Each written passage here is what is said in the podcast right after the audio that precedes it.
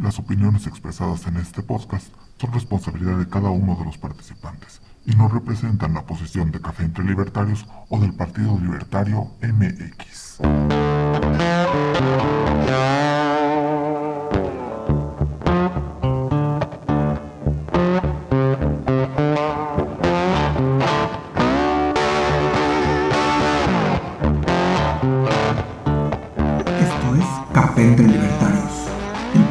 Partido Libertario MX en que miembros y simpatizantes nos reunimos a discutir, contrastar y profundizar en las ideas de la libertad. Bienvenidos. Hola, buenas noches, bienvenidos a Café entre Libertarios. Agradecemos al Partido Libertario MX por este espacio y a todos ustedes que nos ven. Hoy contamos con la presencia de eh, Fernando Salazar Híjar, Antonio Tapia, Mario Alberto Moreno Enríquez y Rodolfo eh, Tamayo Mendiola. Y bueno, el tema que vamos a, platicar el día de hoy va a ser eh, la ley y justicia en la 4T. Bueno, me olvidaba, yo soy Gabriel Vázquez. Pues ley y justicia en la 4T. Eh, a mi punto de vista es muy preocupante cómo no hay un respeto por la ley. Eh, el inquilino de Palacio se siente el pueblo, se siente la ley, se siente todo, ¿no? Eh, muy preocupante cuando dice que nada por encima de la ley, dice solo la justicia. ¿Y quién dice que es la justicia? Pues se supone que lo que es justo y lo que no es justo está plasmado en, en las leyes y para eso pues, se, se, publicaron las leyes, se emitieron las leyes para tratar de estar en un entorno de justicia. Pero si decimos que la justicia por encima de la ley, pues quién dice lo que es justo y lo que no es justo. Y si decimos que yo soy el pueblo y yo, este, el pueblo me respalda, pues ahora resulta que lo que diga el pueblo, sea, lo que diga yo. Entonces, eh, siento que es muy preocupante la situación en la que nos encontramos y eh, que se viola continuamente la ley desde Palacio Nacional, desde la ley de protección de datos hasta, este, se violan también derechos humanos, se viola eh, muchas cosas desde Palacio Nacional y se da la, la, digamos, una señal, ¿no? Para todos los, la gente que, la, que sigue obedientemente a, al presidente, pues de que se puede violar la ley si estamos haciendo lo, lo correcto, ¿no? Eh, muy eh, desagradable la situación de que cuando confrontan al presidente y enseñan los videos de Pío recibiendo dineros o, o de Martín López también recibiendo dinero, dice, pero somos diferentes porque esto eran aportaciones para nuestra causa. ¿Y dónde queda la ley? ¿Y dónde queda la legalidad? ¿Y dónde queda el Estado de Derecho? Y por qué si son de la oposición, eh, entonces sí está, eh, sí, sí, es, ¿cómo se llama? Ilegal, pero si es de, de, nuestro partido son aportaciones para la causa, ¿no?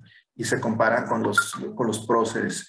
Entonces, eh, a mi punto de vista, es muy preocupante cómo, hemos, cómo se está perdiendo el Estado de Derecho y cómo este, estamos, estamos eh, pues yendo de mal en peor, ¿no? Quitándole importancia a las instituciones y ahora quitándole importancia a la ley también. Esa sería mi primera participación. Gracias, Gabriel, por tu participación. ¿Pueden escucharme correctamente? Sí. Gracias. Bueno, desde mi punto de vista, como tú comentas, sí se salta el Estado de Derecho a conveniencia, pero como digo, eh, desde mi punto de vista, ¿qué gobernante no lo hace? Ya llegados al poder con, gran cinismo, se atreven a minar las bases legales sobre las cuales fueron tratando ellos de escalar hasta, hasta que llegan al poder. Una vez en el poder, ellos a discreción eligen cuáles grupos de poder beneficiar, cuáles sacar de la esfera de poder. Ellos eligen qué leyes respetar, cuáles derogar y cuáles de plano, con gran cinismo, como menciono, saltarse, sal, saltarse a conveniencia, así como dices tú sobre los sobornos. O sea, cuando lo recibe otro es malo, cuando es para nosotros es por el bien de la causa. Entonces, todo esto yo desde, desde mi análisis personal es, es más que se estaba, se estaba esperando, no era, no era no es sorpresa que el tirano en cuanto llega a el trono de gobierno comienza a, hacer funcionar la maquinaria del Estado a discreción para, dar saciedad a, a su deseo narcisista y personal. Esa sería mi corta intervención en el primer, en el primer turno. Bien, yo lo que quisiera, con lo que quisiera iniciar es recordar que hasta el siglo XIX nosotros vivíamos, o siglo XVIII, finales del siglo XVIII, principios del siglo XIX, dejamos atrás la monarquía, los poderes absolutos, y entramos a lo que es la república, que es lo que nosotros como libertarios defendemos, ¿no? Y dentro de la república van a existir contrapesos. Esos contrapesos van a existir solo tres, el poder ejecutivo, que es el presidente, el poder legislativo, los diputados y senadores y el poder judicial. Hoy podemos darnos cuenta en referencia a este tema que es este ley y justicia, que no se están respetando los contrapesos dentro de la República. Hoy vemos que, por ejemplo, se supone que existe un fiscal autónomo, se supone que eso fue lo que dijo el presidente, que el fiscal Alejandro iba a ser un fiscal autónomo, pero ya vemos que está este, eh, haciendo justicia desde su percepción y tirando hacia un lado, ¿no? Ya ha salido, por ejemplo, lo de la Universidad de Puebla, pues que está detrás de él, este, detrás de todo este conflicto que está en Puebla, pues está la mano de él a través del gobernador de Puebla, que es de Morena, este Barbosa.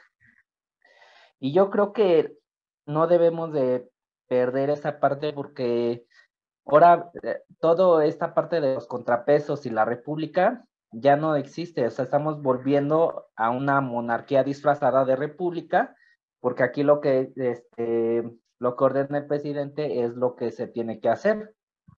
Vemos que también, por ejemplo, el presidente ministro, pues ya acusó a Felipe Calderón que si en el, en el sexenio donde él estuvo implicado con el caso ABC, pues ya sale a decir que él cuando era ministro, pues sí hubo este un sesgo dentro de ese caso y que lo que hizo fue, lo que se hizo desde la Suprema Corte fue eh, vetarlo, cosas así, algo así había dicho, ¿no? Pero obviamente nosotros sabemos que esto va detrás del, está detrás del presidente presionándolo para echarle ahora la culpa a Felipe Calderón, ¿no? Yo no meto las manos por él, pero a lo mejor, obviamente trae tintes políticos esta parte de que el, presidente eh, de la Suprema Corte salga a decir esto, ¿no? Y yo creo que, reiterando que el, lo que decíamos el capítulo anterior, la carencia de garantías, ¿no? Justamente esa semana abordamos este tema, estábamos abordando los temas de, los 17 eh, de la masacre de Michoacán, ¿no? Y justo esa misma semana, la siguiente semana, el domingo ocurre lo de Querétaro. ¿Pero por qué ocurre? Porque no existe Estado de Derecho. Porque actúan y delinquen porque saben que no va a haber ley y justicia que los condene y van a seguir en la, impunidad. Y de hecho me pareció muy, bueno, ya después lo compartimos, el video que, que nos compartiste tú, Gabriel, sobre cómo eh, lograban hacer para, este, para difundir esa esas, este, tapar las noticias, ¿no? Me parece yo creo muy interesante esa parte y hasta aquí por el momento. Para mí se me hace muy importante, este, bueno, muy no solamente importante, sino sobre todo que es una decepción para todos los mexicanos que un presidente esté apoyando a un ministro como puede ser Gertz Manero, en la cual solamente se está este, en la cual solamente está usando su puesto de ministerio para hacer este venganzas este personales. También este una cosa de la cual este no me gusta mucho es este, ver a personas en puestos tan importantes y hacer este, cosas en las cuales este, no deberían de hacer. como puede ser este, hacer actos de corrupción o también este, hacer este, llamadas como estas en la cual se acaban de filtrar. También hay que tener en cuenta una cosa, y es que como dice nuestro compañero, este, de que hubo una, este, una, una investigación sobre la Universidad de UDLA. Sobre lo que nos han dicho es que se compró como 121 coches de lujos. Entonces, como ciudadano me pregunto, ¿de dónde sacó tanto dinero para este, comprarse 121 coches de lujos? Obviamente esto no debe, esto no es nada, este, nada ético ni nada que se pueda explicar ante las personas. También se me hace, este, hay que resaltar una cosa muy importante. La única manera de que una persona como Gertz Manero este, se vaya de su puesto es de dos maneras, de que sea de manera voluntaria y que sea este, mandado por el presidente. Pero vemos a un presidente que solamente está apoyando a este, ministerio, a este ministerio. O sea, ¿en qué mundo vivimos? Se supone que vivimos en una democracia en la cual este, los ciudadanos deciden quién es, en la cual los ciudadanos deciden quién está en el poder y quién no está en el poder. ¿Por qué no podemos decidir los ciudadanos si, si Getz Manero se va o no se va? ¿Por qué si Osiro debe de decidir un representante? Y esta, esta es mi simple este, conclusión. Muchas gracias. Fíjense que este efecto corruptor que tiene el presidente en toda su administración pública va a la raíz de las libertades, ¿no? ¿Por qué? Porque si, no tiene certeza jurídica, si para todo él es la medida de todas las cosas, de todas las cosas y sobre todo de la justicia, la justicia que inspira a la ley, ¿no? Y la justicia a la que se puede aspirar con la ley, estamos en un problema muy serio porque no solamente es Gertz Manero, ¿no?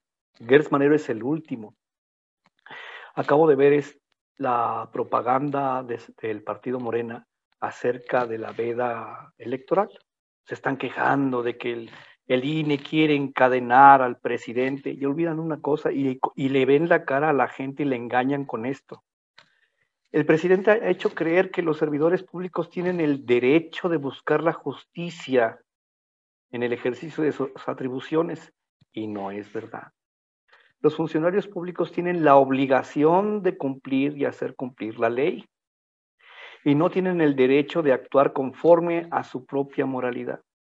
Y en este caso, el presidente impulsa leyes que después él mismo rompe para denunciar una injusticia en su contra.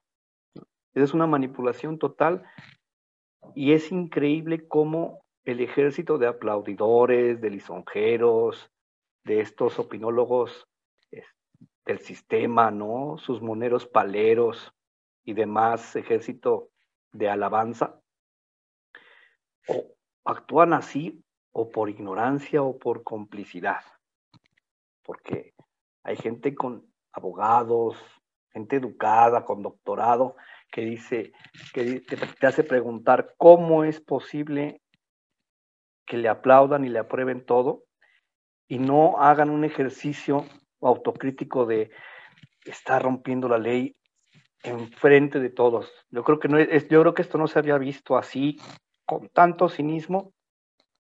Bueno, yo no lo había visto en, eh, nadie, ¿no? Estoy consciente de que no lo he visto todo, no he visto a todos los gobernantes municipales o gobernadores, pero esto, eh, ninguno tiene una mañanera todos los días donde se exhibe todos los días rompiendo la ley todos los días y llamando a romperla. Simplemente, si no, ¿cómo, cómo vamos a aspirar eh, eh, como país civilizado? ¿Y qué es un país civilizado? Un país de leyes. A aspirar a perfeccionar esa, esa ley si tenemos a un presidente corruptor, que no, solamente, que no solamente corrompe, sino que envilece a la misma sociedad, porque la llama, no, busca la justicia, las leyes solo si te convienen. Eso es muy peligroso.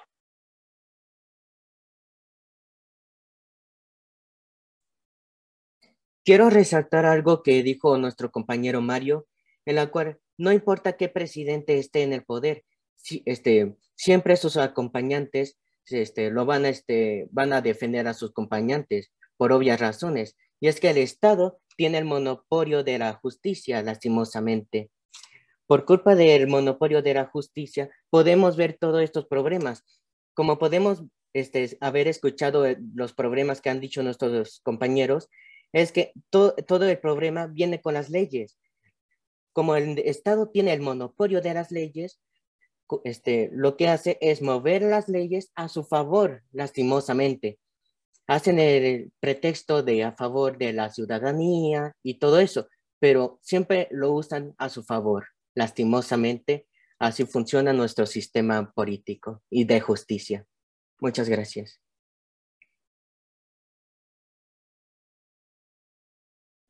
Yo, de, hecho, es eh, en lo que iba a insistir yo también, Rodolfo, así como decías tú. Em, bueno, entiendo también, como dice, como dice Fernando, lo peligroso que, el presidente sea, bueno, esté incitando a la sociedad civil a buscar justicia por mano propia, básicamente, ¿no, Fernando? Si le dices a alguien, haz lo que tú creas que está justo, y es una persona que, más allá de no tener un, sentido crítico desarrollado, encima es prejuicioso, lo cual es una receta catastrófica para hacer, para tener malos juicios y por lo tanto derivar en actos más violentos que probablemente lo que sería un buen resultado buscando la ley. Sin embargo, ¿será esta una llamada del presidente a terminar con un monopolio de la justicia o no es por ahí por donde debería de ir? Yo creo que no es por ahí por donde debería de ir, no porque esté en contra de que, de que haya pluralidad en cuanto al préstamo del servicio de la justicia, sino al, sino que me refiero al, no respeto de las instituciones. Si tenemos instituciones que han surgido de forma espontánea, como son los jueces, creo que es, es bastante sensato ir a buscar consulta con un jurisconsulto que viene siendo un juez precisamente. Lastimosamente, como dices tú, Rodolfo, nuestro sistema jurídico es el de derecho continental y no funciona así, no funciona como en el imperio de la ley de los de los gringos, que es lo más cercano, no perfecto, pero es lo más cercano. Aquí quienes deciden lo que va a ser una ley, la norma por la cual nos vamos a regir como sociedad civil son los lobbies en el Senado de la República. Muchas gracias. Sí, desgraciadamente, o sea, como bien dicen, se han acabado los contrapesos, ¿no? No tenemos ya eh, un eh, Congreso independiente, un Poder Judicial independiente del Ejecutivo. Tal parece que el Ejecutivo es, eh, como, como venía siendo en la, tiempos de la dictadura perfecta, en tiempos del PRI, ¿no? El, el presidente quiere tener todo el poder, romper todo el balance que hubiera entre, o, o los contrapesos que pudiera tener, inclusive si, estás, si no estás conmigo, estás contra mí. O sea, no acepta el mínimo de crítica y cualquier persona que lo critica es eh, denostado y eh, inmediatamente viene toda la, toda eh, los fanáticos a, atacar a cualquier persona que critique al presidente. Y, una cosa que he oído mucho este sexenio que no lo había oído antes y me da risa cuando lo oigo hasta de compañeros de trabajo que me conocen de muchos años cuando hago una crítica del sistema actual y me preguntan, ¿y dónde estabas tú eh, con Peña? ¿Y dónde estabas tú con Calderón? Criticándolos, ¿y no te acuerdas? ¿No te acuerdas de la Casa Blanca? ¿No te acuerdas de, de, de, la, de las matanzas? ¿No te acuerdas de los gasolineros que criticando el gobierno? ¿no? Porque este gobierno este no se puede criticar, no podemos exigir resultados, tenemos que aceptar todo lo que nos venga de la mañanera como, como verdad. Y este, pues hablando, pues nuestra nuestra charla de que sobre ley y, este, y justicia, pues lo, primero, ¿no? La base de todo, la verdad. En la mañanera se, se atenta contra la verdad todos los días de una forma tremenda, ¿no? O sea, basta ver cualquier de la mañanera y escuchar mentira tras mentira tras mentira. Y, este, y el problema es que se creen sus propias mentiras, ¿no? Eh, vamos viendo. Eh, eh, en, una de las secretarías más importantes del país, como es la Secretaría de Educación, que es de donde debería, eh, ¿cómo se llama?, eh, salir una transformación para mejorar el país, para hacer una transformación, una revolución educativa en el país. ¿A quién tenemos de secretaria? Delfina Gómez. ¿Cuál es su historia? Estuvo en el ayuntamiento de Texcoco y a todos los empleados del, del municipio les rasuraba el 10% de su nómina y la aportaba al partido juzgado por el INE y sentenciado con una multa de 4 millones de pesos a, a, Morena. O sea, es comprobado. ¿Cómo es posible que personas que han delinquido, que se les ha comprobado, número uno, estén impunes y número dos, estén en puestos tan importantes del gobierno? O sea, en la Secretaría de Educación, tenemos una delincuente, ¿no? Y lo mismo podemos observar en, en, diversas secretarías, todo, en, eh, en, gente cercana al, al, presidente. Lo único que tienen que hacer es jurarle lealtad al presidente y hacer todo lo que les pida, y no importa, los va a defender y los va a cuidar, y no importa, hagan lo que hagan, van a tener asegurados sus, sus puestos, ¿no? Y en, en esta falta de ley, en esta falta de Estado de Derecho, pues vemos cómo se hace un aeropuerto sin seguir las reglamentaciones, sin seguir las normas eh, tanto nacionales como internacionales de aeronáutica. Se hace un tren en la selva sin ningún estudio de impacto ecológico, sin ningún respeto hacia toda la normatividad para, para construir, ¿no? Este, ni, desde el punto de vista ecológico, ni desde el punto de vista de, de, de si de si el trazo de la ruta es, el correcto. Eh, no hay especialistas, eh, no hay nada, ¿no? Simplemente es la palabra del, Mesías. Entonces, no solamente se atenta contra la, ley, sino contra todos los reglamentos, todas eh, las, normas oficiales, las normas mexicanas, de, de, tantas cosas, solamente por la palabra del Mesías, ¿no? Y bueno, hemos visto cómo, cómo terminan estas obras. ¿no? Ya vimos, eh, platicamos la semana pasada acerca del tren del Istmo, cómo se rompieron las vías la primera vez que pasó el tren por ahí y se descarriló, ¿no? Entonces eso nos espera con, con, con obras que se, se, hacen por fuera de la ley, por fuera de los controles, por fuera de los reglamentos, por fuera de la reglamentación. Y así está todo en el, en el país, ¿no? Desde un, un presidente que incita a romper la ley, a violar la ley, que la viola desde la máxima tribuna, pues que nos espera de, todos sus seguidores.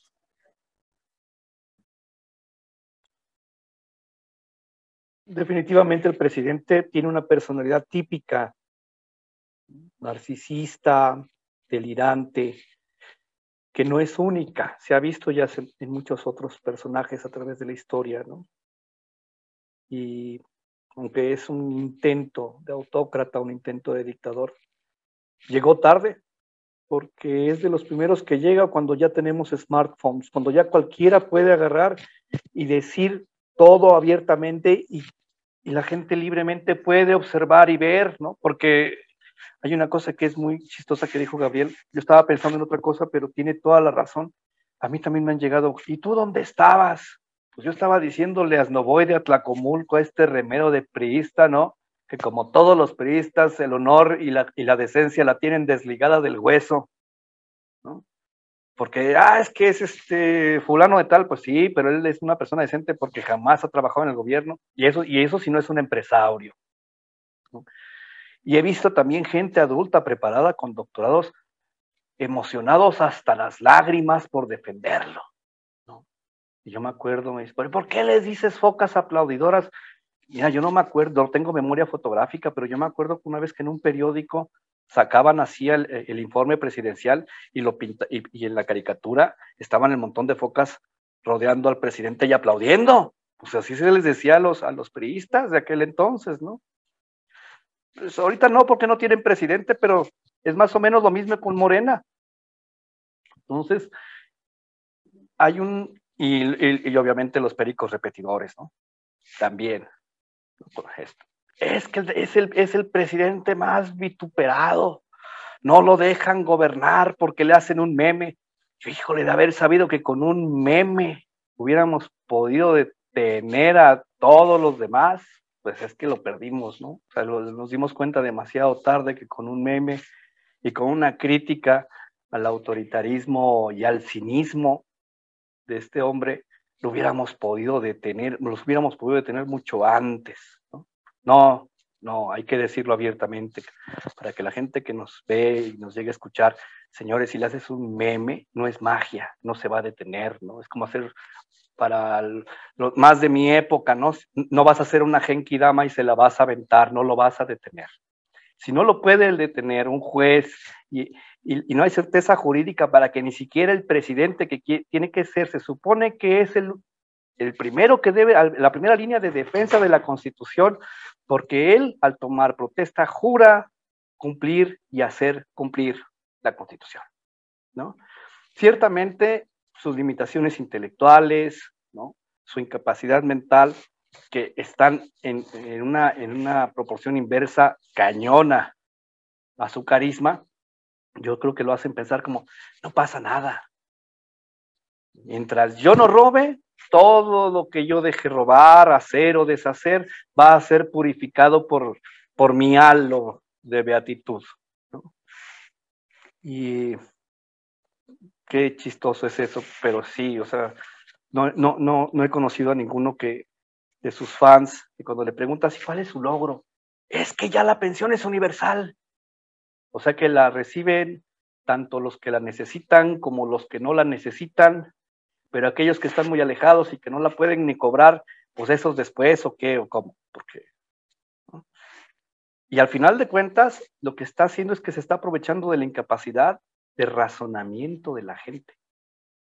No se dan cuenta que si tú no te defiendes a ti mismo, a cada persona, a cada persona individualmente, todos pueden ser tratados como ganado.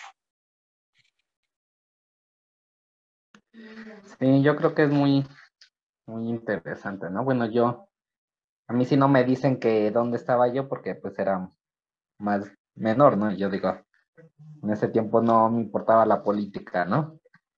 Yo creo que algo que quiero resaltar y recuperar es esta parte en donde dicen que el presidente es el primero en, en violar las leyes, ¿no?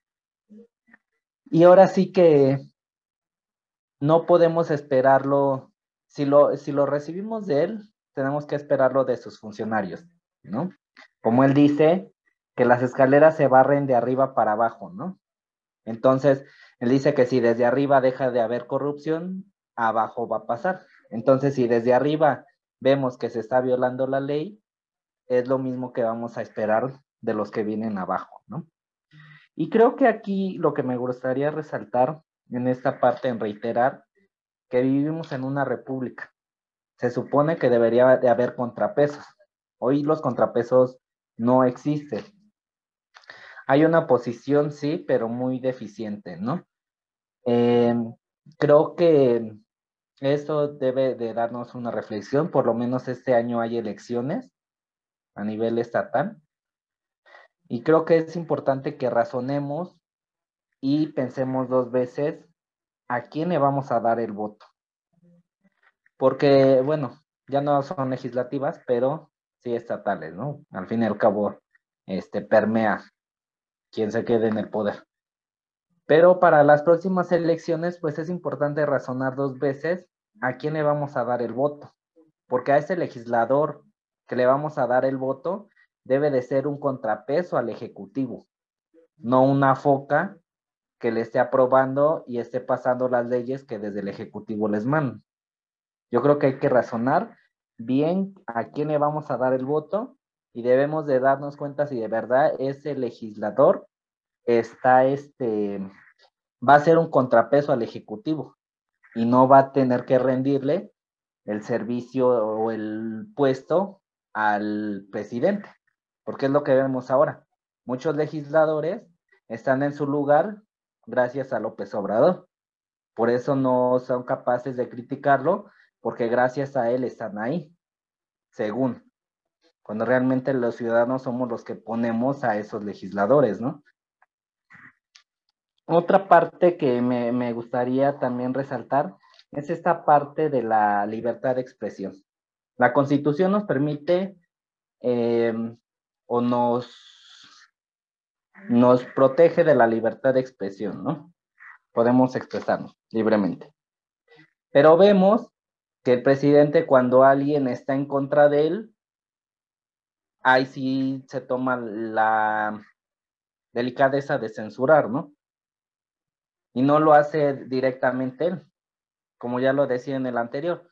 Él dice, yo no, la gente que me critica no está en contra de mí, está en contra del movimiento. ¿Por qué? Porque él es el pueblo, ¿no? Él es la representación del pueblo. Entonces, si lo atacan a él, están atacando al movimiento y eso lo que hace es incitar a la violencia para que sus seguidores ataquen a las personas que lo están criticando a él.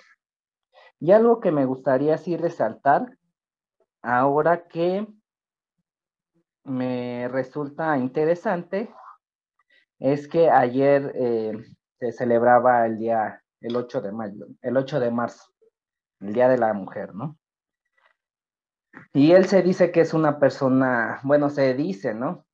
Claudia Sheinbaum ya sabemos que es una títere de él y vi una parte del evento que hicieron ahí en Ciudad de México y dicen que él es el presidente más feminista de, de la historia de México, ¿no? El único que ha tenido este paridad de género en su gabinete ha sido él. El primero en poner una secretaria de seguridad eh, ha sido él. El primero en tener una secretaria de gobernación ha sido él. Y que él está con las mujeres, ¿no? Pero vemos que los feminicidios no bajan. Y aplicando este tema, regresando a la ley y justicia, pues vemos que no hay ni ley ni justicia que proteja a las mujeres. Entonces nada más es puro adorno, puro show, tomarse la foto con todas las mujeres ahí rodeado. Y algo que sí me gustaría resaltar es en dónde estaba la no primera dama. Ayer en el evento de, del 8 de marzo no estaba la primera dama o la no primera dama. ¿Por qué? Porque la, la ley te establece que puede hacer una primera dama y que no puede hacer. Ella se dice que no es este primera dama, pero sí a cada rato anda influyendo y en diciendo que, que quiten a tal funcionario o anda criticando. ¿Y saben dónde estaba la primera dama el día de ayer? En un evento de Argentina junto a Alberto Fernández. Entonces, ya vemos que también trae su agenda y para que no la critiquen, pues como ya no es primera dama, no tiene por qué rendir cuentas. Entonces, ya vemos que ese tipo de cosas también, que sus fantasías de que no quiere ser primera dama y todo eso, pues obviamente es para burlar a la ley y no se le cuestione lo que ande haciendo en otras partes. Eso de hoy me enteré. Muchas gracias por tus comentarios, Antonio. Como conclusión, así, reflexión personal, lo que va apareciendo es de que si nuestro país necesita y lo necesita una reforma jurídica, vamos a tener que enfocar nuestro movimiento mucho en eso también, porque así como estaban gobiernos anteriores que no podían gobernar, por así decirlo, porque había precisamente contrapesos para que no hicieran lo que quisieran, son justamente el, nuestro sistema jurídico el que ha sido más atacado y el que desafortunadamente se ve más vulnerable ante el embate del tirano de turno. Y me gustaría escuchar sus conclusiones o reflexiones personales al respecto para ver si vamos cayendo en cuenta más o menos de lo mismo o por allí. Porque a mí me parece que el problema viene siendo de raíz, es sistemático. Muchas gracias. El problema que yo veo en lo que es mi punto de vista es que el presidente está seleccionando a la, este, a la población mexicana en dos partes, las personas buenas y las personas malas, conservadoras, meritocráticas. Gracias a este discurso, este, puede decir el presidente que, ay, tú ministro, eres una, estás conmigo, pues eres una buena persona. No me importa lo que hayas hecho, eres una buena persona. Por lo tanto, de esa manera es una buena manera de, parte del presidente de justificar este actos no deseados en un, en un ministro público.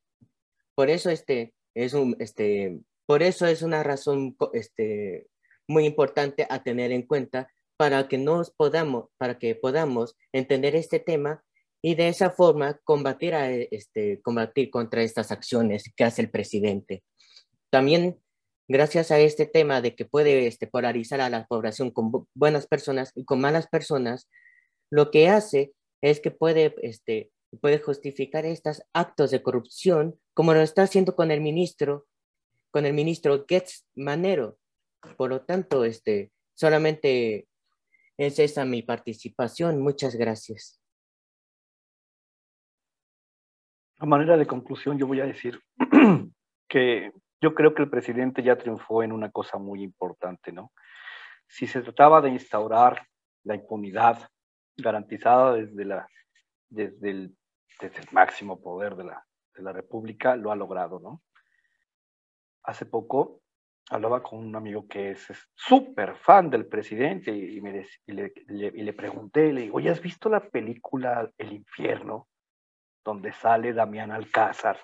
Y me dice, sí. Digo, ¿te acuerdas donde aparecen las fotografías del, del, narco este de Reyes, ¿no? Con todos los presidentes, con Calderón, con, con Fox, con Salinas, con todo. Digo, sí. Dije, bueno, ese es un montaje para la película, sí. Oye, ¿ya viste la fotografía de tu presidente con la familia? Ya, esa sí es ya de veras, ¿no? Y en las dos, en las dos, en los dos ejemplos, Damián Alcázar es el, es el empleado, ¿verdad? Dije, ponte a pensar en eso.